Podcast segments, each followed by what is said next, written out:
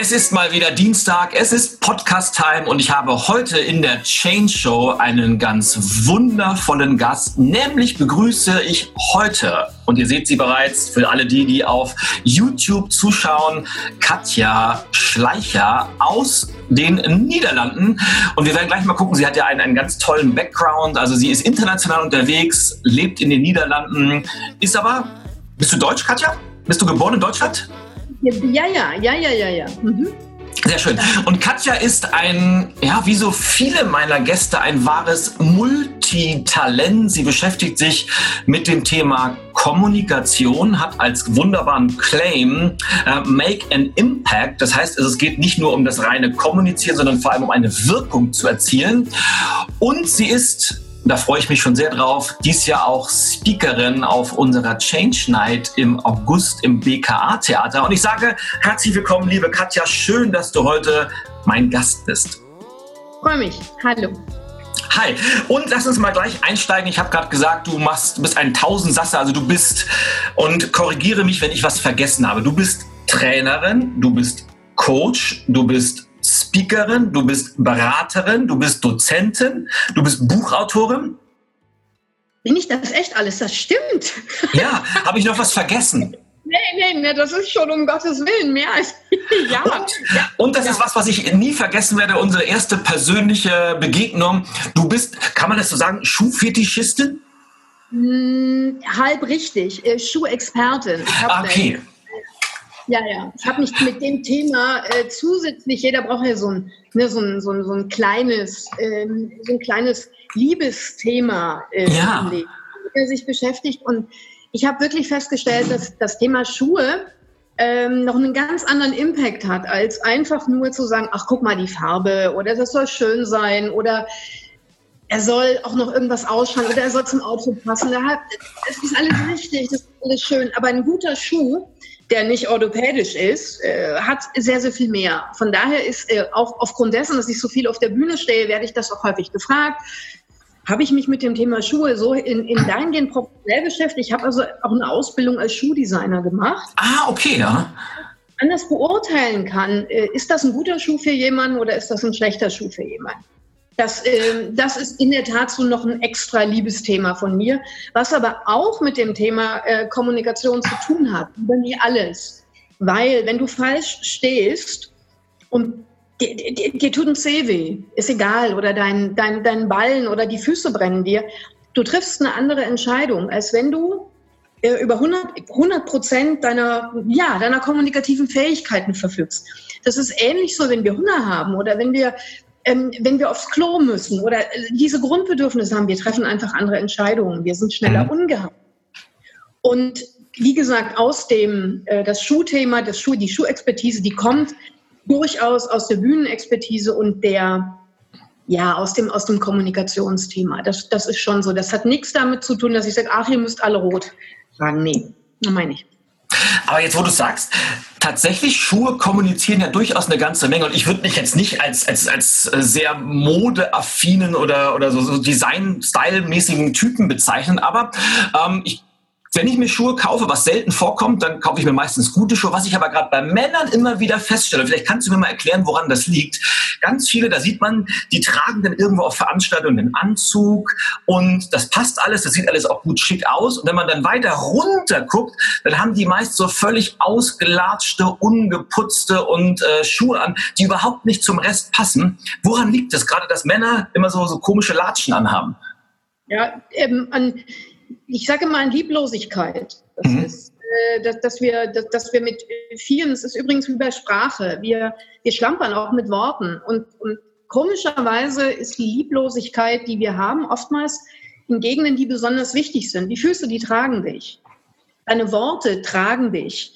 Deine Worte sorgen dafür, dass du in der Tat bei irgendjemandem eine bestimmte Wirkung auslösen kannst. Das, in der Summe der Dinge geht es ja immer darum, dass du ein anderes in deinem Sinne agieren kann. Das ist im, zu gut Deutsch, das macht, was du willst. Das ist mhm. übertrieben. So in die Richtung geht es. Es macht einen Unterschied, ob du deinen Kindern erklärst, fall nicht die Treppe runter oder ob du denen sagst, halt dich am Geländer fest. Ja, und diese, diese, diese Kleinigkeit in der Formulierung sorgt dafür, dass wir uns vorher eben Gedanken machen müssen. Und entweder wir machen uns die Gedanken, das ist wie mit den Schuhen. Entweder ich kümmere mich drum, ich guck mal, wie sehen meine Füße überhaupt aus, was passt überhaupt zu meinem Fuß für einen Schuh. Genauso wie ich lernen muss, was passt eigentlich zu mir als Wesen für ein Wort? Was ist denn überhaupt meine kommunikative Authentizität? Da ist es, dieses verrückte Wort. Was bedeutet das eigentlich? Mhm. Ja, das kann man auch mit Richard, äh, mit, mit Richard David Brecht, wer bin ich und wenn ja, wie viele? Die, das kann ich damit zusammenfassen, schon erstmal sich zu überlegen, wer bin ich. Und das ist bei Männerschuhen so, die, die, die, die lieben ihre Füße nicht, die lieben ihre Schuhe, die sagen, ja, ja, wird schon irgendwie, es darf nichts kosten anstatt sich genau zu überlegen, wie eben beim Aufruf, was sage ich denn jetzt und wann sage ich das und äh, warum? Äh, warum sage ich nicht andere, nichts anderes? Das ist genauso wie, warum ziehe ich jetzt eigentlich diese Schuhe an? Weil, keine Ahnung, was mir jemand gesagt hat, du musst unbedingt in Anzugsschuhen kommen. Vielleicht ist es gar nicht der Fall. Ja. Beispiel äh, Gianno Jovata, der hat das ja, hat das ja schön äh, kultiviert. Also ich ziehe immer Sneakers an. Mhm. Ich ziehe die und die coolsten und tollsten Sneakers der Welt an, aber ich ziehe immer Sneakers an. So, ja, da hat sich einen Gedanken gemacht. Das kann man gut oder schlecht finden. Das ist aber das Zweite. Und in dem, was ich tue, das gesamte Thema Kommunikation, es ist ja bei mir so eine Art Nukleus. So ein, so ein Herzstück, aus dem ich dann, du hast es genannt, Sprecher oder Trainer oder Coach, da kommt dann ein Kunde, da kommt ein Mensch, der will von mir weitergebracht werden kommunikativ. Und ich hole dann aus dieser kommunikativen Expertise, deren Repräsentant ich bin, hole ich dann das entsprechende Format mit dem Kunden raus. Egal was das ist, wenn jetzt jemand kommt und sagt, wissen Sie, ich brauche Sie für mein Team, ja bitte. Es kann aber auch sein, dass jemand sagt, ich habe hier 400 Vertriebler, äh, ich habe 400 Kommunikationsleute und ich brauche einen, ein, ein Opening äh, für eine Konferenz zum Thema männliche, weibliche Kommunikationsmuster. Bitteschön. Das, für mich ist das Format immer zweitrangig. In erster Instanz geht es in meiner Arbeit immer darum, dass ich dafür sorge, dass das Herz dem Kopf die richtigen Worte in den Mund legt. Das ist es. Wow, ich, das finde ich cool. Ja, das ist das, was ich mache. Und wie, wie wir das dann machen, das kann der Vorstandsvorsitzende sein, der sagt, wissen Sie, ich muss die fünfte Rede reden und ich kann die Platte selber nicht mehr hören. Also der quasi in seiner eigenen Kommunikation festgefahren ist. Mhm. Das genauso wie der Vorstandsvorsitzende sagt, um Himmels Willen, ich muss das zum ersten Mal machen. Und mir geht hier ganz gewaltig der Hintern auf Grundeis. Die gleiche Situation für den Vorstandsvorsitzenden, aber eine völlig andere Herangehensweise für mich. Und das ja. ist das ist meine, meine, mein, der, die Grundsatzherangehensweise meiner Arbeit. Ich kümmere mich zunächst einmal darum, wie ist die kommunikative Authentizität einer Person? Weil, und da sind wir bei dem Thema Veränderung, du kannst sonst nichts ändern. Du weißt ja gar nicht, wenn du keine Basis hast, wo, wo du anfangen sollst. Und wenn ich mich schon gar nicht so sehr genau traue, hinzugucken auf das, was eigentlich ist, dann weiß ich auch nicht, wo ich hin will. Dann wird das schwierig. Sehr, sehr schwierig. Ja, ja, das ist ein, das ist ein gut, ich glaube, das ist der, der, der Faden, der unsere beiden Themen so ein bisschen verbindet. Du hast ja gerade ob du das Beispiel Czerno Jobatai, der sich bewusst entschieden hat, ich trage ausschließlich Sneaker. Ist ja eine bewusste Entscheidung. Oder das Beispiel mit deinem Vorstandsvorsitzenden, der sagte, ich, ich muss jetzt eine Rede halten zum ersten Mal oder ich habe sie schon fünfmal gehalten. Ich muss was ändern. Das heißt, diese Leute sind sich ja bewusst, wie sie wirken. Sie sind sich bewusst, dass Kommunikation wichtig ist. Und jetzt glaube ich aber, und das hast du ja mit dem anderen Beispiel gebracht, fallen nicht die Treppe runter, ich glaube, so viele Menschen haben ja gewisse Schludrigkeiten in der Sprache. Sie haben gewisse Schludrigkeiten in der Kleidung oder ähm, Watzlawick hat ja gesagt, man kann nicht nicht kommunizieren, aber ich glaube, die meisten Menschen sind sich dessen gar nicht bewusst und das ist beim Veränderungsthema genauso. Ich kann nur das verändern, was mir bewusst ist und die meisten laufen, Sachen laufen ja automatisch im, im Autopilotmodus ab. Ich behaupte ja mal, dass die Menschen am meisten Bedarf an Kommunikationstrainings oder Coachings haben, die sich dessen nicht bewusst sind. Ja, das, das wäre schön. Wie hm? gesagt, wir, wir werden natürlich immer nur von Menschen gefragt, die diesen mindestens ersten Schritt in der, in der Bewusstheit schon erreichen. Ganz häufig passiert es, dass Leute dann kommen, wenn was kaputt gegangen ist. Also in irgendeiner Situation äh, geschäftlich, ich habe den Job nicht gekriegt. Ich habe mich mhm. beworben, ich habe ein für meine Begriffe gefühlt tolles Bewerbungsgespräch gemacht und ich habe den Job nicht gekriegt. Mhm. Dabei alle Voraussetzungen gehabt. Ähm, ich bin dann da sehr häufig auf der Spur gemeinsam mit den Kunden und stelle fest, es hat überhaupt nicht an ihrer Qualifikation gelegen, ähm, sondern es hat wirklich daran gelegen, wie sie es kommuniziert haben. Wir sagen auch sehr häufig, wie sie sich verkauft haben, was nicht immer das Richtige ist. Ich glaube, dass man schon die richtigen Schlaglichter legen muss in seiner Kommunikation auf das, was mir als Persönlichkeit, wenn ich mich bewerbe, wichtig ist. Äh, aber ist das Verkaufen, da bin ich mir nicht so ganz sicher. Ich, äh, ich ja, ich nenne es eher, ich muss die, die, die richtigen Geschichten so richtig weit haben. Ähm, das ist auch was, womit ich mich sehr stark beschäftige, ist alles, was mit Narration zu tun hat, also mit dem erzählenden Element, weil das dafür sorgt, dass wir uns, dass Menschen einander nähern können. Mhm. Wir tun es nicht mehr mit äh, Zahlen und Fakten. Wir, wir, wir denken, dass das so ist. Das ist aber nicht so, sondern wir sorgen in erster Instanz dafür, dass wir einander auf einem emotionalen Niveau begegnen können. Und das passiert in erster Linie durch Geschichten. Und Geschichten haben nichts mit dem, mit dem bayerischen Geschichten erzählen zu tun. Null. So dass man sagt, ja, ja, komm, jetzt redet da, jetzt redet da irgendwas daher da oben auf der Bühne und, äh, und das glaubt man niemandem. Sondern äh, die haben was damit zu tun, dass ich eine, eine Information auf eine andere Art und Weise verpacke ohne sie aber äh, in den in den berühmten in diesem berühmten Bullshit-Bingo äh, mhm. zu packen und und da den Korridor zu finden zwischen einer authentischen Geschichte, die mit mir oder mit mir als Sender von Kommunikation zu tun hat, die muss ich übrigens nicht persönlich erlebt haben, die muss auch nicht privat sein. Aber ich muss auch dem Publikum zeigen können, was diese Geschichte mit mir zu tun hat. Äh, und das höre ich zu wenig. Das, das ist etwas, was mir in, in, in meiner Arbeit immer wichtig ist, dass ich das nach vorne bringe, dass ich Leute enable, dass ich mit Leuten daran arbeite, genau dort reinzugucken und diese Geschichten dann toll präsentieren zu können. Umgedreht, ich gehe nochmal zurück zu dem Interview. Umgedreht äh, ist es genauso, dass äh, viele, viele Unternehmen sich wahnsinnig schwer tun, die richtigen Leute zu finden. Und zwar nicht oh ja. die richtigen Leute im Sinne von äh, Qualifikation, das geht, sondern jedes Unternehmen hat auch eine unterbewusste Kultur, die oftmals nicht wirklich adressiert wird. Da gibt es dann zwar diese tollen ähm, Poster an den Wänden, wo dann Unternehmenswerte draufstehen. Wir sind gut zu unseren Kunden und so, wo ich mir dann immer denke, ja, wenn du das noch extra an die Wand schreiben musst, als Unternehmen ist ohnehin was nicht ganz stimmig. Wenn ich aber ähm, mit den Personalern arbeite und mit denen daran arbeite, die richtigen Fragen zu entwickeln in der Kommunikation, damit die in der Lage sind, die, die Bewerber so zu fragen, dass am Ende auch genau die Antworten entstehen können, die so ein Unternehmen überhaupt braucht. Wie frage ich denn nach Cultural Fit? Mhm. Wie verwalte ich denn meine eigenen Ansprüche? Wie, ich kann ja nicht nur einfach sagen, ja, wir machen so und so viel Umsatz.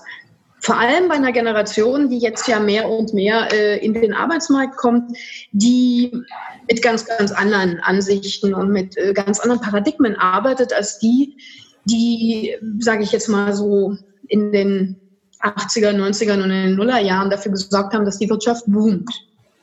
Also das ist so der, der Teil meiner Arbeit. Und wie gesagt, Format ist mir egal. Äh, bei dir stehe ich auf der Bühne, mit anderen Kunden arbeite ich im stillen Kämmerlein. Und mhm. das Resultat ist für mich immer gewünscht das Gleiche. Ich will, dass sie da rausgehen und das Gefühl haben, ich habe jetzt die Möglichkeit, in meinen Worten etwas zu ändern.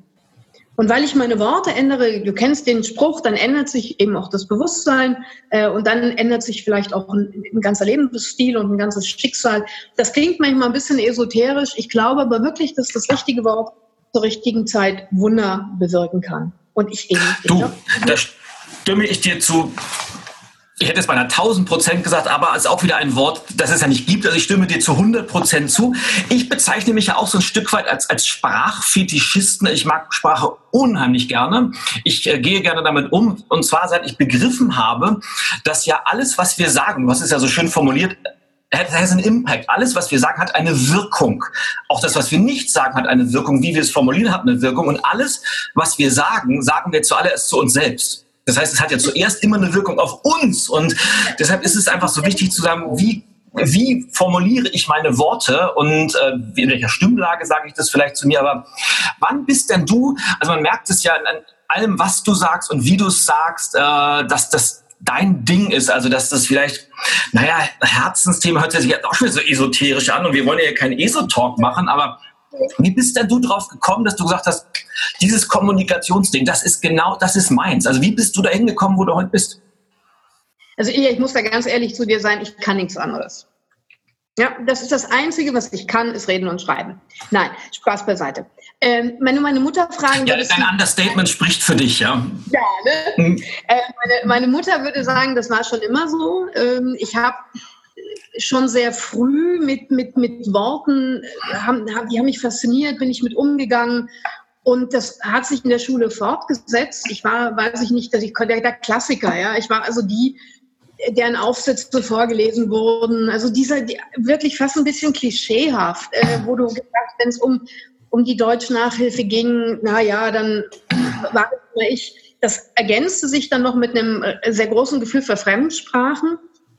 Also sehr früh Englisch, äh, sehr, sehr lange, sehr lange Russisch, äh, viele, viele andere Fremdsprachen, auch in diesem vergleichenden Bild. Mhm. Und äh, über dieses, über dieses Gefühl ist dann eben auch die, die Liebe zu anderen Kulturen gekommen, zu sagen, schau mal, die, die sind alle glücklich irgendwie auf der Welt. Die sind vielleicht anders glücklich als ihr, aber die, die haben auch ihre Ausdrucksweise dafür. Und äh, deshalb arbeite ich heute eben auch in, in, in drei Sprachen. Also ich trainiere in drei Sprachen, ich coache in drei mhm. Sprachen und ähm, ich spreche, also ich bin auch auf der Bühne in, in drei verschiedenen Sprachen und meistens äh, in, in ganz Europa. Und ich habe dann irgendwann seriös, weil ich aus einer Familie komme, in der man ordentlich die Dinge ne, bis zum Ende macht, ich habe dann auch ganz klassisch ähm, Germanistik, Anglistik, Psychologie mhm. das alles und habe wirklich ernsthaft in der Werbung angefangen. Das war mein, das war mein, also und zwar als Texter. Ich habe Texte geschrieben, was ich heute noch sehr, sehr gerne tue. Ähm, und danach kam eigentlich sehr, sehr schnell über das gesamte Feld von Marketing, ähm, PR. Ich habe eine TV-Sendung mitproduziert und dann war ich sehr, sehr lange in diesem Bereich Corporate Communications, sodass mir diese, auch diese Felder, wo es, weh tut, gerade Interviews, sind so eine, Situation, wenn jemand also vor der Kamera mit den Medien arbeiten muss. Das ist eine extreme Drucksituation. Und äh, da hat sich herausgestellt, dass ich Menschen sehr gut in so einer Situation begleiten kann, dass ich auf die richtigen Dinge gucke und dass sich dann Leute eben auch ähm, sehr wohlfühlen in, in meiner, äh, in der Arbeit mit mir. Wobei sie eben auch wissen, das kommt ein bisschen dazu, ich, ich meine das schon ernst. Also das ist dann nicht einfach nur so, eine Streicheleinheit, sondern das wird dann schon, wird auch ehrlich gearbeitet. Was mitunter mal ein bisschen zwicken kann. Im Nachgang sagt mir aber jeder, das war schon wichtig, dass wir das so gemacht haben, sonst wären wir nicht dahin gekommen. Naja, und von da ist mein Leben, ja, mein Leben ist geprägt äh, von mhm. Kommunikation. Und das ist auch übrigens mein einziges, ähm, wie sagt man, mein, mein einziges Stressding. Also so unter dem Motto, ich kann nicht rausreden ich kann mich nicht rauskaufen, weil ich kann nicht so gut rechnen.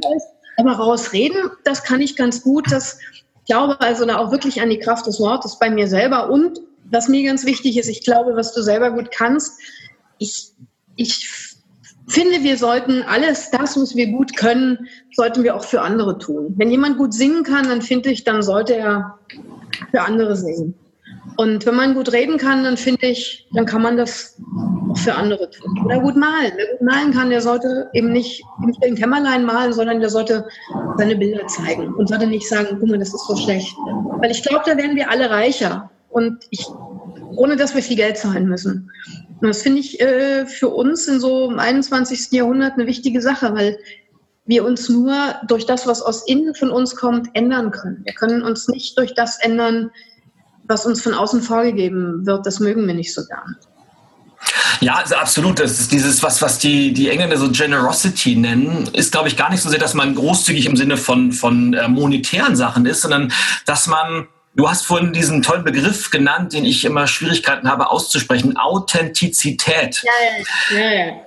Ist ja ein, ein sehr, sehr strapazierter Begriff, aber ich glaube, er ist einfach ganz, ganz toll und das meine ich mit Generosität, dass man einfach das, was man gut kann, die eigenen Talente so großzügig wie möglich mit der Welt teilt. Und ich glaube, das trauen sich noch viel zu wenige.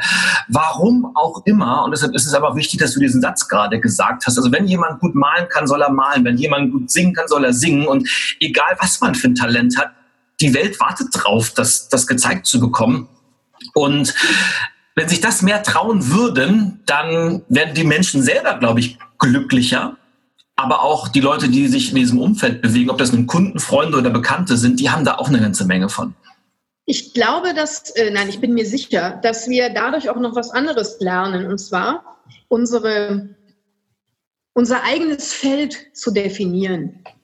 Ähm, weil es die, viele Leute, die jetzt bleiben wir bei dem Beispiel singen, viele Leute singen nicht auf der Bühne, weil sie sagen, ich singe nicht gut genug. Wofür denn? Ja, wofür denn? Für die Metropolitan Opera oder um anderen Leute Freude zu bereiten? Wir haben oft dieses, diesen, diesen, diese, dieses Extreme. Wir denken, okay, entweder das ist das kleine Kämmerlein oder es ist die riesengroße Bühne. Mhm. Und vergessen, dass es in, in, in, in diesen, zwischen diesen beiden Polen gibt es unendlich viele Möglichkeiten, äh, was ich tun kann oder, oder wo, ich, wo ich mein Talent ausleben kann. Übrigens auch, wo ich kommunizieren kann und soll. Also das, das erlebe ich ganz, ganz häufig, dass Leute sagen, ja, ähm, ich, ich traue mich dann nichts zu sagen. Ja, warum denn? Ja, ich weiß nicht, ob die anderen das dann gut finden. Und eben sich dann die Frage zu stellen, ja, findest du das selbst denn gut? Ist es denn für dich stimmig? Und dadurch, dass wir zu wenig uns mit unserer eigenen Kommunikationsfähigkeit beschäftigen, sind wir auch noch nicht in der Lage zu gucken, wo ist überhaupt meine Grenze. Vielleicht wird jemand so tut, der wird sagen, na ja, er gut singen, also für die Metropolitan Opera wird es nicht reichen. Aber wissen Sie, für unseren Gemeindechor, da bin ich erster Sopran. Mhm. Hey, große Sache. Und je stärker wir uns einschätzen lernen, je stärker wir lernen, das ist, das ist mein, das ist mein Feld. Dort kann ich mich bewegen. Und dort kann ich mich auch, da kann ich noch was lernen und da kann ich mich weiter bewegen. Aber das, das kann ich für mich claimen. Das sind meine Schätze. Dann wird es auch leichter. Wir denken sehr häufig oder viele denken sehr häufig, es muss, es muss äh, immer gleich der Rest der Welt sein. Stimmt ja gar nicht. Und in, diesem, in dieser Kleinschrittigkeit ähm, liegt, glaube ich, ein großes Erfolgsgeheimnis, wenn du an dir selber arbeitest. Die, äh, das, das Thema, was ich ja äh, mit dir in Berlin äh, mache auf der Bühne, ist ja auch dieses äh, Thema, warum wir alle ein bisschen Fake News sind. Und das ist ja, warum sind wir denn eigentlich alle Fake News? Woran liegt das? das wenn, du, wenn, du, wenn du guckst äh, in, in, in der Medienarbeit, wir sind alle, immer wenn wir was sagen, sind wir Medium. Ja, wir, wir sind auch, jeder von uns ist eine kleine Zeitung, ist eine kleine TV-Sendung in dem, was er sagt. Ja. Die Art und Weise, wie wir uns dem, der Bäckersfrau nähern und sagen, ich hätte gerne zwei Brötchen oder, oder ach, heute mal was anderes als gestern. Wir über- oder untertreiben ständig. Das ist, liegt in unserer Natur. Wir sagen nicht nur einfach ähm, die, die zwei Semmeln, sondern wir legen, wir legen auf unsere Worte Gewicht, intuitiv.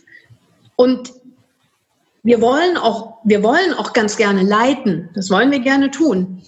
Jetzt hat sich das aber durch die, durch die Digitalisierung und durch die, äh, durch das, durch das gesamte Internet und Social Media hat sich das dermaßen voneinander äh, entfernt, dass wir die Kontrolle haben. Die Ursache sind aber nach wie vor, ehrlich gesagt, wir selber. Wenn du, wenn du die, die, die 50 wichtigsten Sätze deines Tages, wenn du die dir anschaust und denkst du dir, naja, davon waren 30 Prozent übertrieben, 20 Prozent bewusst untertrieben und nochmal 10 Prozent, die habe ich gar nicht gesagt. Ganz, ganz schwierig, anstatt sich genau zu überlegen, wo ist das Feld eigentlich, in dem ich mich stark fühlen kann, wo, wo ich auch nicht angreifbar bin oder sowas. Mhm. Und weil wir es damit so schwer haben, verstehen wir es natürlich jetzt logischerweise zu Recht nicht, wenn wir medial auf eine Art und Weise ähm, überfrachtet werden mit Geschichten, von denen wir gar nicht mehr wissen, äh, ob wir sie glauben können oder sollen. Ähm, und, und das, ich, ich glaube, die, der, der ist der Geist aus der Flasche. Das wird, das, das werden wir auch nicht mehr, wir werden den Geist nicht in die Flasche zurückkriegen. Das ist auch nicht nötig. Aber auch hier wiederum ein so hohes kommunikatives Bewusstsein, sich mal zu erwerben und mit sich selber anzufangen, kann denn das überhaupt eigentlich sein? Oder ganz wichtige Frage, könnte es vielleicht auch neben dem, was dort jetzt geschrieben steht oder was ich lese, vielleicht noch eine ganz andere Wahrheit geben? Oder vielleicht sogar 20? Es könnte ganz anders sein. Und wie könnte das sein? Na, jetzt sind wir beim Thema, beim Thema Bewusstheit, weil die meisten Menschen kommunizieren ja auch so wieder im Autopilotmodus und das machen ja Männer vor allem sehr gerne, die können ja drei Stunden am Stück miteinander reden, aber reden drei Stunden aneinander vorbei. Und der eine sagt was und der andere hört schon gar nicht zu und sagt das, was er sowieso sagen wollte. Und das glaube ich auch, wenn man sich diese ganze Kommunikation in diesem multimedialen Zeitalter anschaut. Da werden auf Facebook Beiträge wahllos geteilt, ohne es überhaupt zu lesen. Und glaubst du oder würdest du behaupten, dass Kommunikation heute schwieriger geworden ist als vor zehn Jahren vielleicht noch? Aufgrund dieser ganzen neuen Rahmenbedingungen? Ja, ja. Mehrere, mehrere Faktoren spielen äh, dort meines Erachtens eine Rolle. Äh, zum einen ist es ist eine ist eine Gener oder sind es mehrere Generationen, äh, zu der du und ich gehören. Wir sind noch analog aufgewachsen. Also wir, wir kennen es noch, wie das ist, wenn man einen Brief schreibt. Oh ja, ich hatte früher Brieffreunde. Ja, ja, ich auch. Oh, Ja, ja, ich, das ist ganz spannend. Ne? Also mhm. du hattest noch einen Brief, hast du gewartet.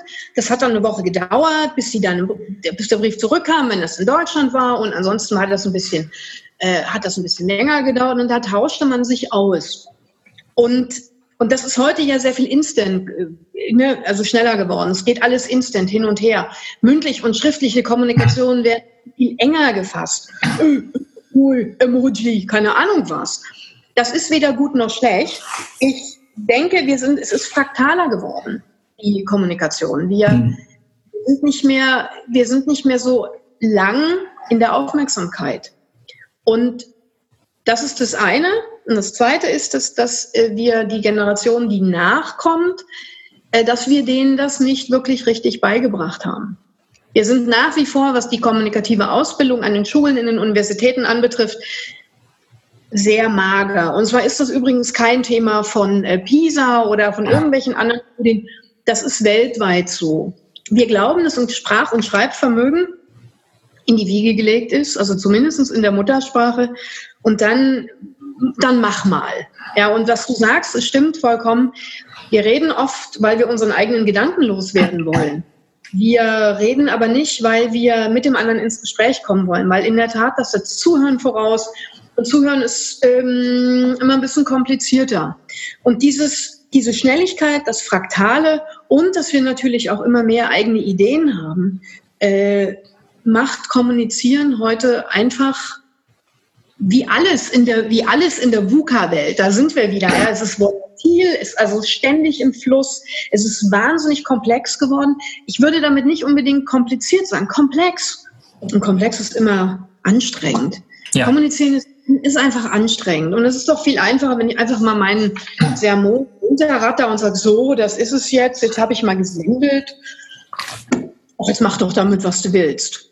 Und da wird es aber eigentlich spannend, wenn ich mir vorher überlege, was ich denn will, was der andere tun soll. Dann mhm. wird meine Kommunikation plötzlich zielgerichtet. Übrigens, egal, ob ich ähm, privat oder businessmäßig kommuniziere.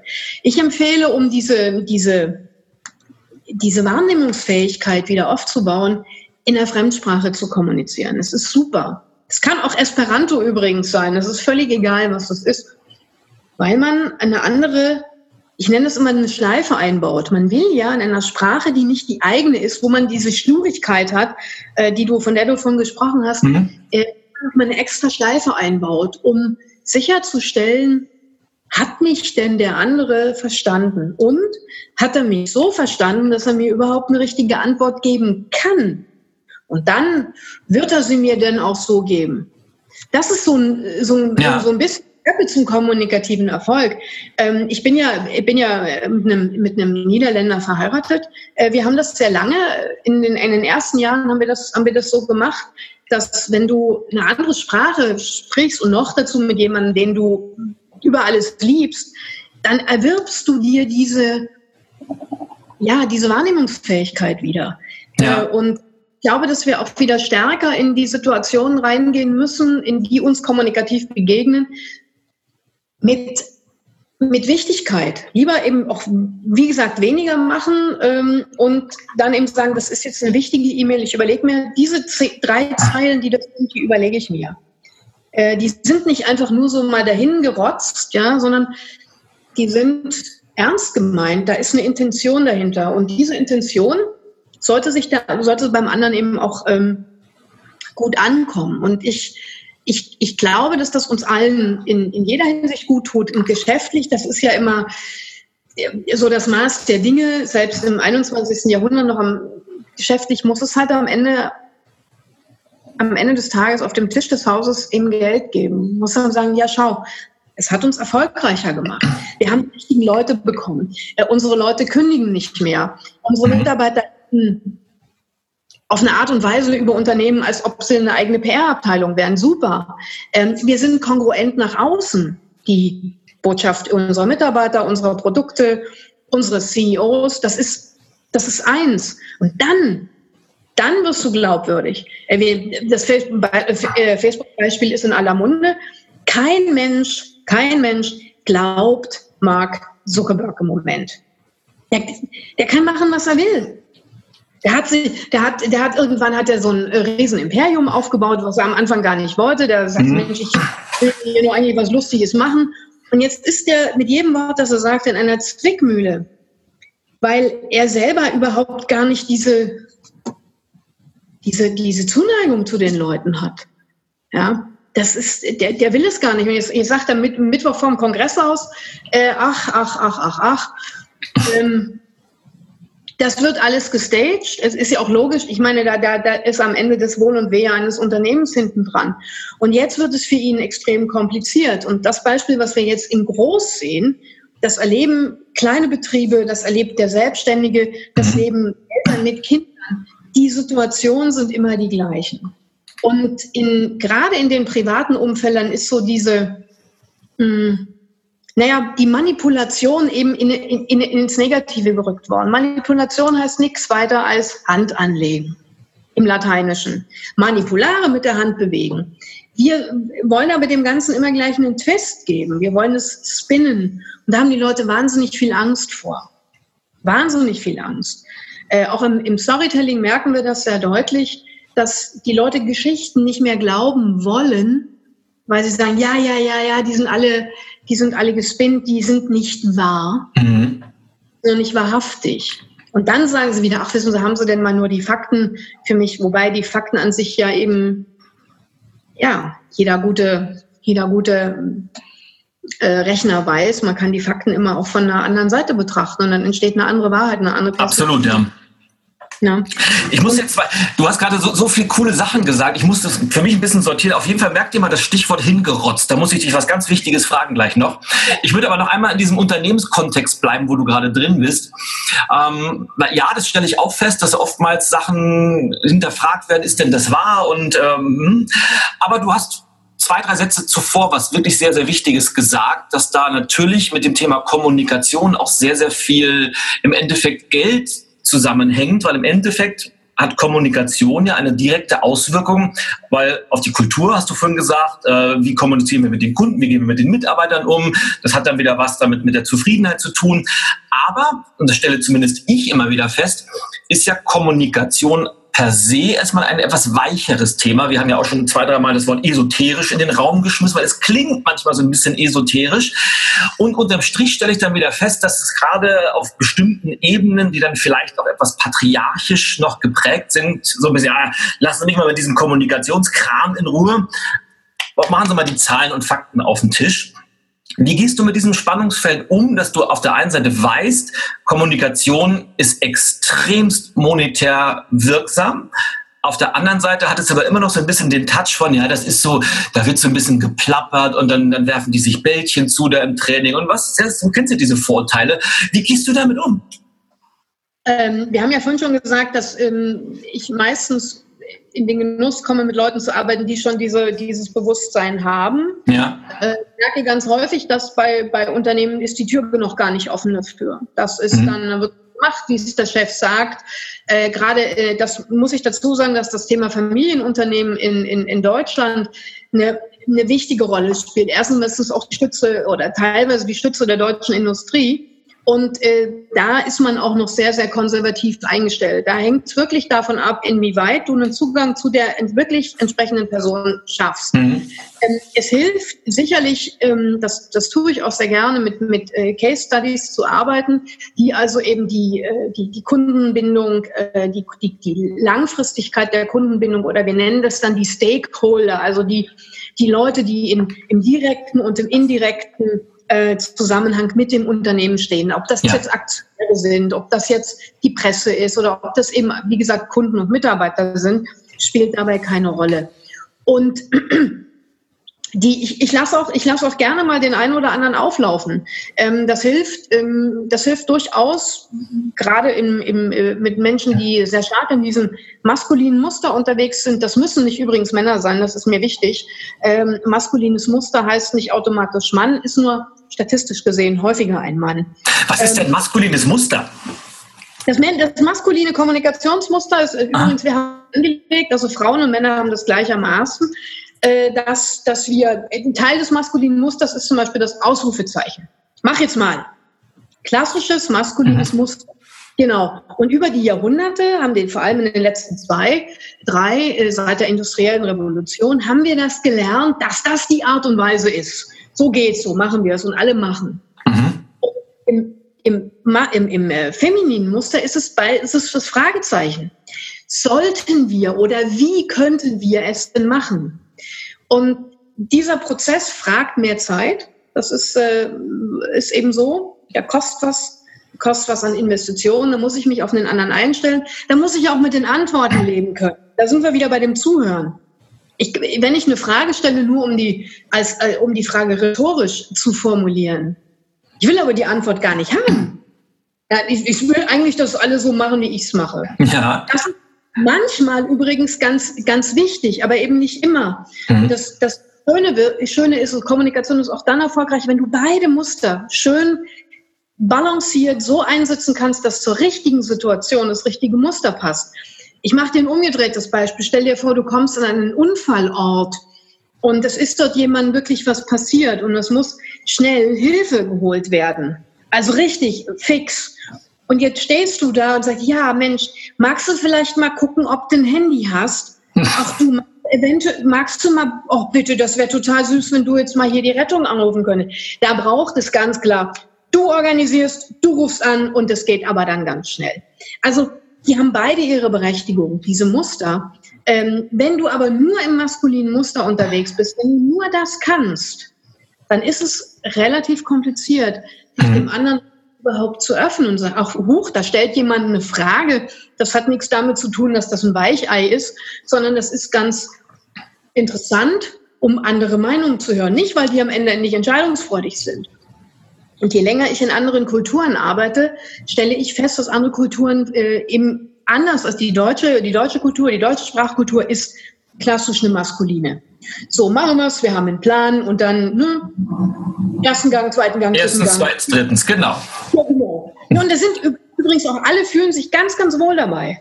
Sagen, ja, super, oh, schön. Schön. Äh, ich habe nächste Woche äh, bin ich äh, hier in den Niederlanden unterwegs. Da geht es um die um die deutsch-niederländischen Verhältnisse im Business. In Holland ist es anders. Da wird erstmal überall auf den Tisch gelegt und gesagt, hm, guck mal, was wir überhaupt haben. Da gibt es oftmals nicht mal eine Agenda für ein Meeting. Du, da kriegen Deutsche 200 Puls also, oh, du, ich war, ich war vor, vor zwei, drei Monaten auf einer internationalen Konferenz. Da waren Menschen aus 50 Ländern zu Gast. Es hat ein Deutscher organisiert, weil es ein deutsches Unternehmen war. Und da hat einer der Teilnehmer, der kam irgendwo aus Asien, er, er war das erste Mal auf einer Konferenz, wo sogar die Leisure Time per Agenda Punkt geplant wurde. Jetzt sind wir mal gemütlich und machen Freizeit. Ja. Jetzt ist Freizeit. So ist es. Ja. Also, nochmal, es gibt nicht nur das eine oder das andere, sondern das, das Geniale an Kommunikation, äh, eben auch an interkultureller, ist, dass wir, dass wir in der Lage sind, uns, das ist doch, ist doch genial, das Beste rauszupicken und zu sagen, das wäre jetzt eine Gelegenheit, um in diesem Meeting mal eine Frage zu stellen. Und je breiter du dein Portfolio machst, je, je bewusster du dir dessen bist, dass dort jetzt das oder das oder das gefragt wird, desto einfacher wird das. Ähm, und dann, und ich das bringe ich dir das Hinrotzen wieder, was, ah. was du noch, du wolltest noch was fragen, genau. Ja. Dann, dann rotzt du weniger hin, weil automatisch du dich, du, du, du musst dich erstmal mit dir selber beschäftigen, du musst dich mit den anderen beschäftigen und mit der Situation. Das sind immer so die drei Teile. Du als Sender, dein Publikum und das große Ganze. Wenn das nicht stimmt, ja, dann wirst du eben keinen Eindruck machen und dann wirst du dein Herz nicht mit einbeziehen, dann wird nur dein Kopf sprechen und der Mund wird eben, du hast es gesagt, auf Autopilot schalten. Aber du, mhm. Frage zum mehr Hinrotzen stellen. Ja, ähm, zum Thema deutsche Sprache ist mir das vorhin eingefallen. Äh, auch wenn die deutsche Sprache per se eine, finde ich, etwas komplizierte Sprache ist. Also die englische Sprache ist ja sehr handlungsorientiert und sehr umsetzungsorientiert. Und die deutsche Sprache ist ja eher so ein bisschen mit Schachtelsätzen, aber trotzdem ganz, ganz toll. Es ist ja nicht umsonst das Land der Dichter und Denker. Und ich mag die Sprache unheimlich gerne. Aber, und jetzt kommt die entscheidende Frage, wo ich gerne mal deine Meinung als Expertin hätte. Wenn ich mich mal so auf dem Schulhof meiner zwölfjährigen Tochter umhöre. Ähm, dann habe ich manchmal so das Gefühl, wenn die Jugendlichen sich unterhalten, da sehe ich den Untergang des Abendlandes gekommen. Da ey Alter, kannst du hier und da und hier, du Lurch und was die nicht alles sagen. Und da denke ich, was ist da passiert? Äh, was passiert da mit der Sprache und geht da nicht alles kaputt? Und dann weiß ich nicht, war das nicht bei unseren Eltern und Großeltern genauso, als wir so jung waren? Äh, Geht die Sprache dahin? Achtet keiner mehr drauf? Oder ist das einfach nur der normale Lauf der Zeit und dass ich einfach uralt werde? Ja, du bist doch der Change-Experte. Ne? du bist doch derjenige, der mit dem Thema Wandel, äh, au ja, als erstes umgeht. Ähm, zwei Dinge. Jede Generation hatte eine andere Sprache. Jede, jede Generation hat das anders. Wenn du dir die, wenn du dir Musikdokumentationen anschaust, wo Leute befragt worden, die äh, vor ihrem ersten Beatles-Konzert oder vor ihrem ersten Stones-Konzert, das ist dann die nächste Generation, oder dann vor ihrem nächsten, vor ihrem ersten äh, The Cure-Konzert, das ist vielleicht auch noch eine gute äh, Idee, oder dann vor ihrem ersten Rap-Konzert. Die haben, die drücken alle auf unterschiedliche Art und Weise aus, dass sie gerne jetzt in dieses Konzert ge gehen wollen, dass sie da jetzt Spaß dran haben und dass sie sich darauf freuen, etc., etc. Und über die Generationen ist schon immer ein unterschiedlicher Duktus an Sprache durchgegeben worden, schon immer. Also äh, weiß ich nicht, es ist noch keine 100 Jahre her, da hast du deine Großeltern noch gesiezt. Ja. Jetzt äh, ist noch eine zweite Sache, die du, äh, die du nicht äh, unterschätzen darfst. Das ist jetzt besonders für den deutschen Sprachraum. Ähm, diese beiden fürchterlichen Kriege haben sehr, sehr viel Schaden angerichtet mit der deutschen Sprache. Ähm, es gibt viele, viele Dinge, die wir jetzt im, in, im Deutschen nicht mehr verwenden können, weil sie wie verbrannte Erde sind, weil sie so stark belegt mhm. sind mit, mit, mit, mit Elend und mit, mit den, den schlimmsten Erinnerungen, dass es einfach dass, dass es verbrannte Erde ist. Also auch das spielt eine große Rolle, welche, welche Erfahrungen so, einen, so eine Kultur, so eine Nation, in diesem Fall eben wir als äh, die Deutschen, die Österreicher äh, und die Schweizer als, als Träger der, der, der deutschen Sprache eben machen. Was, was, den, den, schau dir den Duden an, wie der sich ändert. Jetzt zu den Kindern äh, heute. Wir, wir haben Schwierigkeiten, das Digitale als ein Kommunikationsmittel zu akzeptieren. Und, und das ist für mich das Entscheidende, du erst zum ersten Mal, und das ist neu, dass die jüngere, äh, jüngere Generation über mehr Mittel verfügt, kommunikativer Natur, als die ältere. Also die Jungen, ne, die, die Jungs und die Mädels auf dem Schulhof, die können, haben eigentlich mehr zur Verfügung. Und jetzt kommt der Nachteil. Normalerweise hat immer die ältere Generation die Erfahrungen weitergegeben. Mhm. Ja, das funktioniert aber jetzt nicht mehr. Durch die Digitalisierung hat sich das total geändert. Die, die, die Kinder wissen heute mehr als die Eltern. Und das hinterlässt eine große Lücke. Das hinterlässt an beiden Seiten sehr, sehr große Unsicherheit. Es ist, ist, schwierig für Eltern, ihren Kindern zu erklären, wie das denn funktioniert, äh, wie Sprache denn eigentlich bei uns gegangen ist. Und für die Kinder, die müssen ihren Eltern erklären, hey, das ist ein Emoji, das geht so und so und so und so. keine Ahnung was. Ja, warum soll ich dir denn einen Brief schreiben oder eine E-Mail? Oder warum soll ich dich noch anrufen? Oder solche Sachen. Warum schickst du mir denn keine WhatsApp? Ja, ähm, das, das ist neu, das ist sehr, sehr kompliziert. Ähm, das wieder, wieder hinzubekommen, sodass sich dort eine Balance ergibt, von der auch übrigens beide Seiten profitieren können. Das ist für uns was eine vollkommen neue Sache. Ich, ich bin der festen Überzeugung, ähm, dass über die nächsten vielleicht 20, 30, 50 Jahre mal sehen, dass wir sowieso eine sehr viel stärkere Generation Durchmischung haben werden müssen ja, weil äh, die, die Digitalisierung wird viele Jobs kosten. Wir werden, wir werden viele Dinge völlig anders machen müssen in unserem Arbeitsleben. Ich hab, es gab einen tollen Artikel zum Thema, es wird Bewerbungsgespräche in dem Sinne so gar nicht mehr geben. Mhm. Dass bestimmte Kommunikationssituationen, denen wirst du nicht mehr so ausgesetzt sein. Ähm, wenn, wenn du als CEO musst du dich vielleicht, das ist jetzt, bitte, äh, das ist jetzt Zukunftsmusik, musst du dich vielleicht komplett transparent machen. Vielleicht musst du das wirklich, sodass du überhaupt nicht mehr in die Verlegenheit kommst, irgendwas zu lügen oder das ganz, ganz schnell sichtbar sein wird.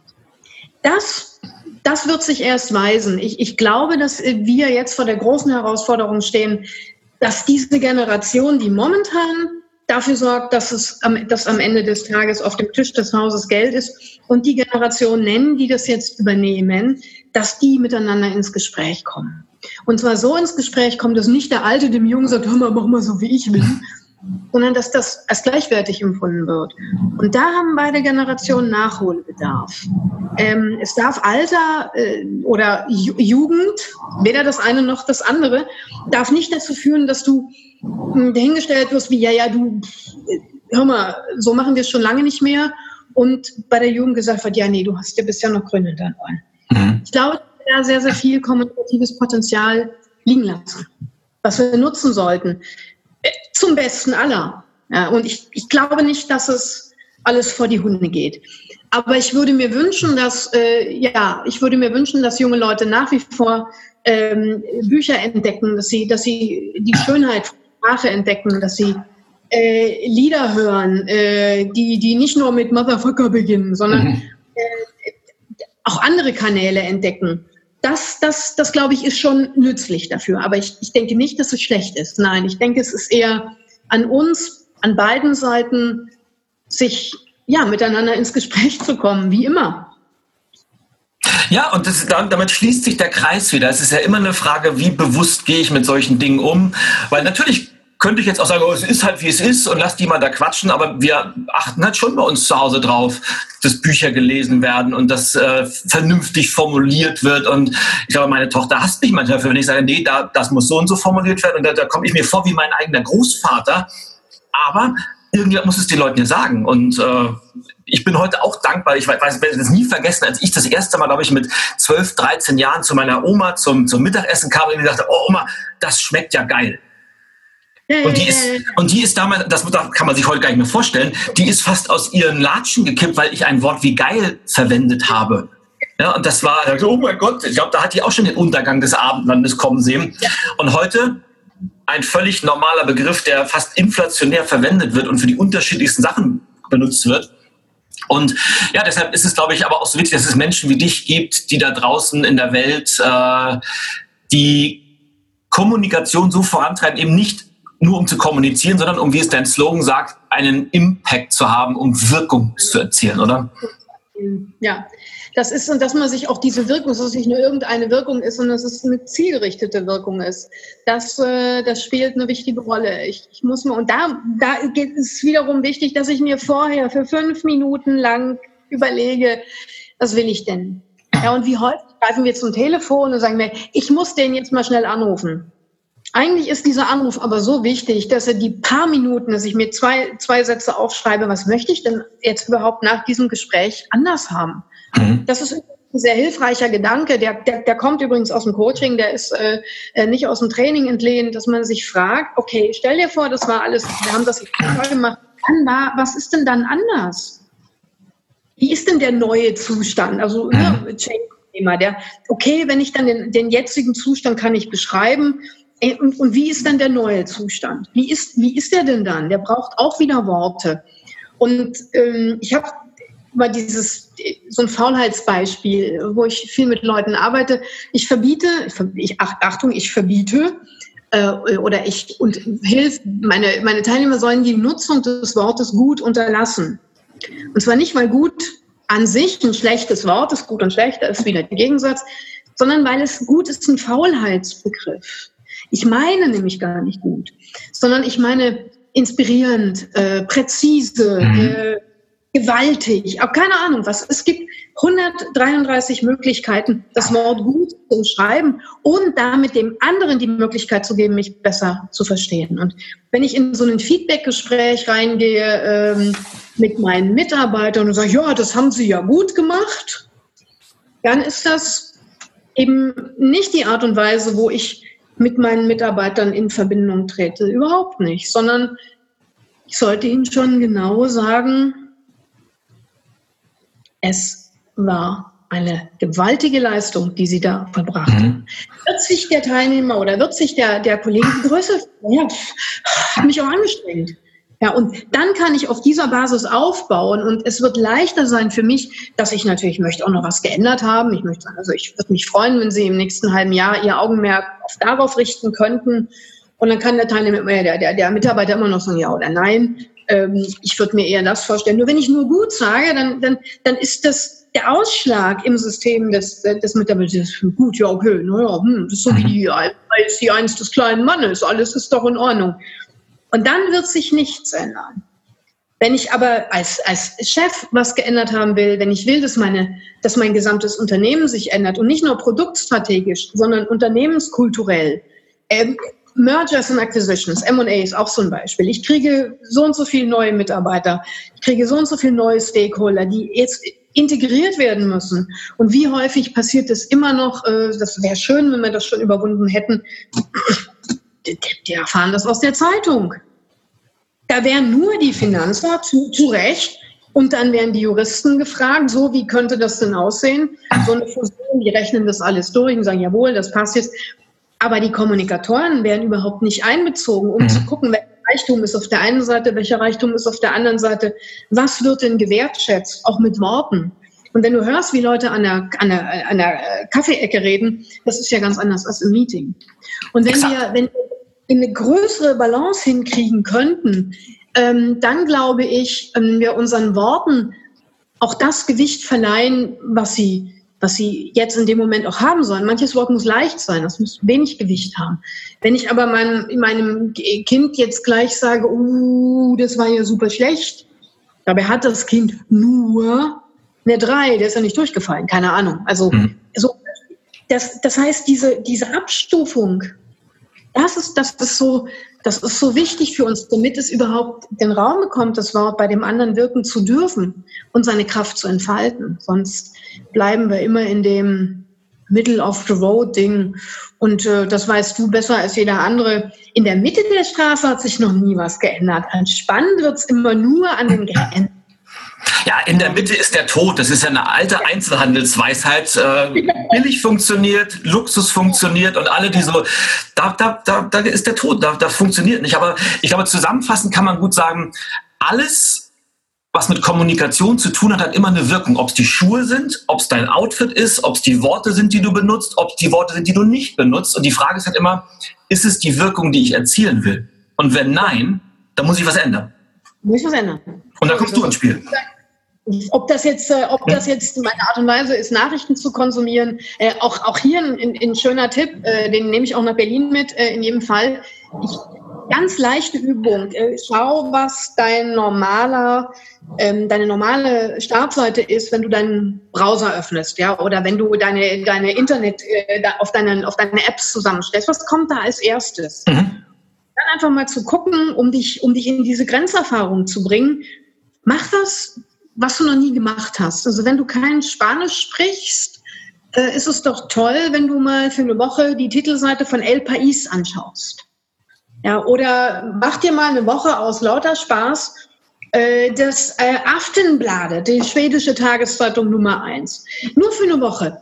Um, um, um diese Grenzerfahrung mal zu gucken, zu gucken, wie reden denn überhaupt andere, worum geht's den anderen, äh, wie nehmen die die Welt wahr. Und dann wirst du ganz schnell feststellen, dass dass deine Wahrheit nur eine Wahrheit ist, oft eine gute übrigens, also eine richtige, aber eben nur eine. Und dann entsteht diese, für mich, diese wunderbare Kraft zu gucken, der andere, der andere ist so, der andere ist, der will das, ich will das. Ja. Mhm. Naja, und wie gesagt, wenn, wenn das nur ein einziger unserer Podcast-Hörer und Zuschauer macht, wäre ich ja schon happy, weil der Großteil wird sagen, oh, das haben wir noch nie so gemacht. Das haben wir schon ja. immer so gemacht, dass ich hier, dass ich die Bildzeitung als Startseite habe. Oder was auch gern genommen wird, äh, da kann ja jeder kommen und sowas vorschlagen. Aber es ist einfach, je mehr man sich neuen Reizen aussetzt, ob das nun sprachlich ist, ob das zum Thema Reisen ist oder andere Menschen treffen, mit denen man sich sonst nicht austauschen würde, es hinterlässt immer eine Wirkung auf uns selber. Jetzt sind wir schon wieder beim Thema Wirkung. Und je mehr neue Reize, desto besser ist es fürs persönliche Wachstum. Und was kann es Schöneres geben, als, als persönlich zu wachsen, glaube ich, Katja. Von daher, ich muss auch, ich schaue gerade auf die Uhr. Ich habe ja vorhin gesagt, wir müssen so ein bisschen auf die Zeit achten und wir haben jetzt schon wieder maßlos überzogen, was aber natürlich dafür spricht, dass das ein super interessantes Thema ist und ich glaube, wir könnten jetzt auch noch eine Stunde weiter plaudern und äh, uns würde wieder langweilig werden, doch uns der Stoff ausgeben. Aber da ich ja so ein bisschen hier auf meine, meine Zeituhr schauen muss, möchte ich gerne so langsam zum Ende überleiten. Und ähm, die erste Frage ist, wenn jetzt meine Zuhörerinnen oder Zuschauer sagen, wow, das ist, fand ich irgendwie super cool und ich stelle irgendwie fest, so richtig Kommunikation habe ich mich gar nicht so mit beschäftigt, aber es ist irgendwie wichtig. Hast du ein oder zwei Buchempfehlungen, die du uns geben kannst, wo du sagst, wenn die Leute ein bisschen mehr in das Thema einsteigen wollen oder es gibt so ein Standardwerk, was würdest du da empfehlen? Da gibt es so wahnsinnig viele. Meine erste Empfehlung ist ähm, gar kein Fachbuch, sondern meine erste Empfehlung ist, ähm, wieder zu schauen, was ist denn mein Lieblingsbuch? Ich würde das Lieblingsbuch wieder zur Hand nehmen und mal zu gucken, was hat mich denn an dem Buch so berührt? Warum hat mir die Sprache in dem Buch gefallen? Ist mir übrigens egal, ob das die fünf Freunde sind oder Harry Potter oder Dostoevsky. Ist mir wirklich ja. egal. Aber mit dem auch hier, fang mit dem an, was du schon gut kennst und was auch, was dir auch gut getan hat. Ähm, dann ist es für mich äh, ganz, ganz spannend, immer, ich gehe da auch äh, sehr gerne ins Audiovisuelle, äh, bewusst Fernsehen oder YouTube zu schauen. Und damit, Achtung, hier wieder bewusst, also jetzt, ich, ich, ich weiß nicht, ob man pro Tag jetzt die hundertste Unboxing-Experience braucht, aber durchaus mal reinzugucken, ob es einen Podcast gibt, wo man sagt, der hat ein Thema, das mich interessiert. Filme, was ganz mhm. Einfaches. Äh, und, dann, und dann dort bewusst sich eine Stunde hinzusetzen und sich auch die Sprache anzuhören.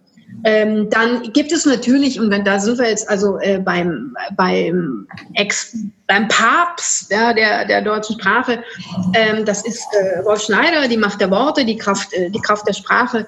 Das ist sicherlich ein Buch. Das ist aber schwierig zu lesen, das ist echt ein Fachbuch. Das ist aber äh, nach wie vor sehr toll, äh, weil er jemand ist, der die, ja, der die Liebe zur Sprache also mhm. wirklich äh, atmet. Ähm, das ist sehr schön. Ich, ich glaube aber, dass es ähm, neben dem Lesen oder dem Buch noch etwas ganz, ganz anderes gibt, sondern äh, jeden Tag sich ein Gespräch vorzunehmen. Und zwar ganz bewusst zu sagen, dieses Gespräch führe ich heute nicht auf Autopilot. Dieses Gespräch mache ich heute bewusster. Äh, egal, egal was das ist, ob es ein Smalltalk ist mit der Bäckersfrau oder ob das ähm, mein Verhandlungsgespräch ist. Mhm. Häufig nur wenn wir merken, oh, heute kommt es drauf an, heute wird es richtig wichtig, die Präsentation, die darf ich nicht verbaseln. Wenn ich mir klein beginnend, immer größer werdend, jeden Tag so ein Be Gespräch bewusst mache, dann habe ich festgestellt, wirst du auch plötzlich andere Impulse wahrnehmen und dann gehst du auf andere Webseiten. Dann fängst du an, andere Bücher zu lesen. Dann brauchst du auch mal anderen, eine andere Sendung auf, äh, im Fernsehen oder auf, auf Netflix oder auf YouTube. Ist wirklich völlig egal, welchen Output-Kanal du nutzt. Ich glaube, das hilft mehr als äh, Fachbücher lesen, weil die, der beste Lehrmeister ist die Erfahrung da draußen und ist auch die, der Korb, den man sich holt, das ist das, der Fehler, den man macht. Das nachher zu sehen, oh, das ist aber heute ganz schön schief gegangen. Ja, ich, ich glaube, dass es auch hilft, mit Menschen in einer Bar ein Gespräch zu führen. Bei einem guten Wein, bei einem guten Cocktail. Ich glaube nicht, dass das in einem Club hilft. Also im Club sollte man nicht sprechen, sondern sollte man tanzen. Also ne, nicht, dass man dann so das alles durcheinander bringt. Aber ich glaube, dass es eine Menge guter und schöner Möglichkeiten gibt, Kommunikation zu erfahren. Weil immer dann, wenn die Erfahrung eine Rolle spielt, braucht es Herz, Kopf und Mund. Beim Lesen braucht es nicht immer alles. Das stimmt. Also es ist mir gerade, ich war ja gerade, haben wir im Vorgespräch kurz darüber gesprochen, ich war gerade für, für zwei Wochen mal wieder in den USA, in Kalifornien. Und meine zwölfjährige Tochter Emma, wir haben ja alles zusammen gemacht und der ist aufgefallen. Das ist was, was ich da drüben unheimlich gerne mag. Wir Deutschen sind ja eher so ein bisschen, wir sind gern für uns und bloß nicht mit anderen sprechen. Und du hast ja so oft von der Bäckersfrau geredet und äh, mit Leuten im Supermarkt wird sowieso nicht gequatscht und maximal noch mit Bekannten, aber ansonsten äh, bloß jeder für sich. Und da drüben, die quatschen dich halt überall an, egal ob es im Fahrstuhl ist, egal ob es äh, beim Verkaufsgespräch ist oder wir waren äh, in zwei Freizeitparks und in der Schlange wirst du angequatscht und ich bin ja auch sehr offen und wir sind also überall sofort ins Gespräch gekommen. Der Busfahrer war, der uns mit dem Shuttle zum Mietwagen gefahren hat und nach drei Tagen hat ich gesagt, Papa, wieso quatschen uns hier die Leute so viel an? Das hat sie noch gewundert am Anfang und zum Schluss hat sie gesagt, wow, wie viele coole Menschen wir hier kennengelernt haben. Und, und da wird ein Schuh aus und ich glaube, das sind so Sachen, die, die lernt man dann fürs Leben dass man einfach auch ganz tolle Begegnungen im Alltag haben kann. Und man muss nicht nur sich auf die Vorstandspräsentation vorbereiten, sondern man kann eben auch hier draußen einfach Spaß haben und Menschen kennenlernen. Und fand ich einen tollen Hinweis, dass du das nochmal gebracht hast, weil das Leben ist der beste Lehrmeister. Ja, ist es. Und gerade, ähm, ne, du sprachst das an in, in, in, den USA oder auch in vielen anderen Kulturen, wo die, das, das in Berührung kommen mit anderen Menschen äh, sehr schnell geht, aber danach nichts mehr passiert. Das ist ja das, wovor äh, gerade in der deutschen Kultur haben wir da viel Angst vor. Weil wir denken so unter dem Motto, na ja, das ist ja nur Smalltalk, das zählt nicht. Es wird ja nur ähm, als ernst angesehen, ernst ist ein wichtiges Wort im Deutschen, wenn es am Ende auch zu was führt. Also muss ja ein Ergebnis auf dem Tisch liegen.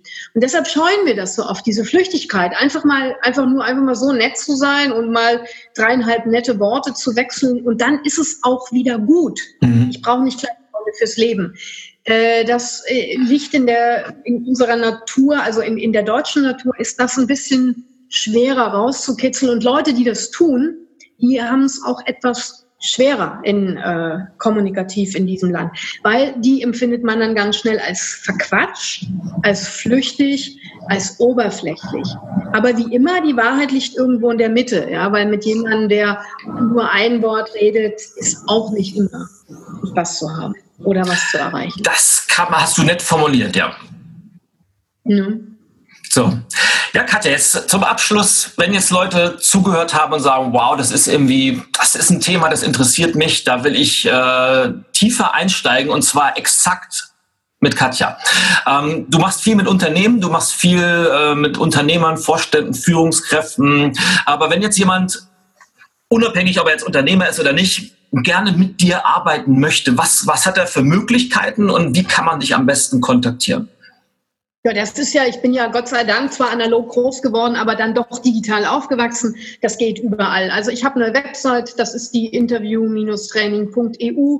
Wenn man Katja Schleicher und Kommunikation eingibt in Google, hat man großes Glück, weil mein Name etwas ungewöhnlich ist. Da kommt man sofort äh, auf meine Seite. Da kann mhm. man alle Profile, Facebook, LinkedIn, Xing, Twitter, man kann mir auf Twitter folgen äh, unter Media Coaching, was ich ganz, ganz gerne mache. Ich mag Twitter als Kommunikationskanal auch. Da sieht man auch sehr schnell, wes Geistes Kind ich bin. Und dann gibt es dieses wunderbare, diese tolle Erfindung, das Telefon. Da kann man also eine Nummer eintippen, da kann man wählen. Und wenn man großes Glück hat und ich auch nicht wirklich schon mit jemand anderem im Training bin, äh, dann gehe ich ran und dann sage ich, hallo, hier ist Katja Schleicher. Und, und dann hat der andere sagen, ich würde gerne das und das machen. Das erfordert immer so ein bisschen Mut. Ich weiß das, dass jemanden anzurufen, den man noch nie gesprochen hat und dem man was will, man aber vielleicht noch gar nicht so genau weiß, was das ist, was man will. Das kostet viel Kraft. Aber ich glaube, diesen Mut zu sprechen, äh, da kann ich jedem, der das jetzt gehört hat, auch Mut zusprechen. Ich glaube, das ist was, wo, wo, du so oft gesagt hast, wir sind die Generation, die noch analog aufgewachsen ist. Das hat uns auch ein Stück weit geholfen einfach. Ich meine, wir haben heute so eine Zeit, da gibt's Tinder, da gibt's tausend Dating-Apps, alle sieben Sekunden verliebt sich jemand über Parship. Und ich weiß noch, wenn wir damals, wenn ich irgendeine Mädchen ganz toll fand, dann mussten wir ja 20, haben wir irgendwie die Telefonnummer entweder rausbekommen über irgendeine Freundin oder wir haben, waren ganz mutig, haben gefragt. Dann hat man da gesessen, rufe ich jetzt an, ja oder nein? Dann hat man erstmal eine halbe Stunde gegrübelt und sich überlegt, wenn die jetzt nicht da ist und dann kriegst du einen Korb und dann, dann hat man da angerufen und dann war ja zuerst der Vater oder die Mutter immer dran. Das heißt, dann musste er noch diese Hürde überwinden. Und was haben wir da oftmals gesessen und gesessen und nicht angerufen? Aber irgendwann hat man dann angerufen und naja, wie das so oft so ist, hat man das einmal gemacht, zweimal gemacht und irgendwann hat man den Mut dann antrainiert. Und ich glaube einfach, solche Hürden zu überwinden hilft durchaus, auch wenn sie in dem Moment einfach nicht schön sind. Deshalb finde ich schön, dass du gesagt hast, du die, ja, absolut. Und sage damit, wir kommen so langsam zum Ende. Also dann kann man dir eine Mail schreiben, man kann dich äh, über Facebook Messenger anschreiben, WhatsApp, du hast alles. Oder man kann dich anrufen, ja. oldschool. Hast du noch ein Faxgerät? Nee, oh, oh, das ist gut, dass wir darüber sprechen. Es gibt dann doch ein paar wo man dann, da haben wir dann äh, Time to Say Goodbye gespielt. Ich gebe zu, ich hatte in den, äh, in, nein, in der gesamten unternehmerischen Zeit, in der ich äh, äh mit meinem eigenen Unternehmen arbeite, gab es nie ein Faxgerät. Das stimmt. Das stimmt nie. ja, ja die, Zeiten sind, die Zeiten sind auch vorbei und ich, ich, viele Kunden rufen ja, soll ich sie auf dem Festnetz oder auf dem Handy anrufen? Ich sage mal, ich habe seit zehn Jahren kein Festnetztelefon mehr, weil ich mache alles mobil. Ja. Ich habe ein Festnetz. Ja, das ja. Ist, äh, ist auch ein Unterschied, doch, doch. Aber insgesamt, ich habe drei Telefonnummern. Ich, ich, ich glaube, ich habe drei Telefonnummern, eine E-Mail-Adresse, äh, im Skype-Kanal, im Twitter-Account. Man kann mich, glaube ich, ganz gut finden. Wie gesagt, wenn man denn den Mut hat zu sprechen, dann kann ich auch jemandem Mut zusprechen. Sehr schön. Und ich ermutige hiermit alle, ruft Katja an, äh, ruft sie so viel an, dass das Telefon glüht. Sie freut sich auf euren Anruf und ich danke dir für dieses ganz, ganz wundervolle Gespräch, für die vielen kleinen Nuggets, die da drin waren. Ich kann wieder nur auffordern, äh, das gerne einmal vielleicht im Auto durchzuhören, aber dann gerne noch ein zweites Mal das Ganze zurückzuspulen und dann würde ich sehr bewusst zuzuhören, weil wir haben sehr, sehr viel über Bewusstheit gesprochen. Je bewusster man auf bestimmte Dinge achtet, desto mehr wird man dann auch feststellen, wie viele tolle Ideen und äh, Goldnuggets, die Katja heute versteckt hat für uns. Also es lohnt sich wirklich. Und ich möchte dir, liebe Katja, gerne das, das Schlusswort überlassen oder den, den Schlusssatz oder die Schlusssätze überlassen. Äh, irgendwelche Dinge zum Thema Kommunikation oder das Leben an sich, Dinge, die du noch gerne loswerden möchtest äh, oder was du schon immer mal sagen wolltest. The stage oder in diesem Fall äh, the Zoom screen is yours.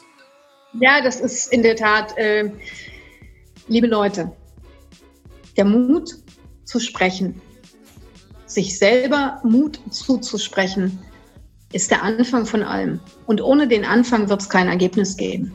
Wer den ersten Schritt macht, der kann den zweiten, den dritten, den vierten, fünften machen. Also einfach machen. Wow. Und ich versehe das Ganze mit einem maskulinen Ausrufezeichen und oh, sage ja. ganz, ganz herzlichen Dank Dir, liebe Katja, dafür, dass du zur Verfügung gestanden hast und euch, liebe Zuhörerinnen, liebe Zuhörer, liebe Zuschauerinnen, liebe Zuschauer, für eure Zeit. Und wir hören und sehen uns beim nächsten Mal. Und wir sagen für heute Tschüss und habt einen wundervollen Tag. Ciao. Auf bald.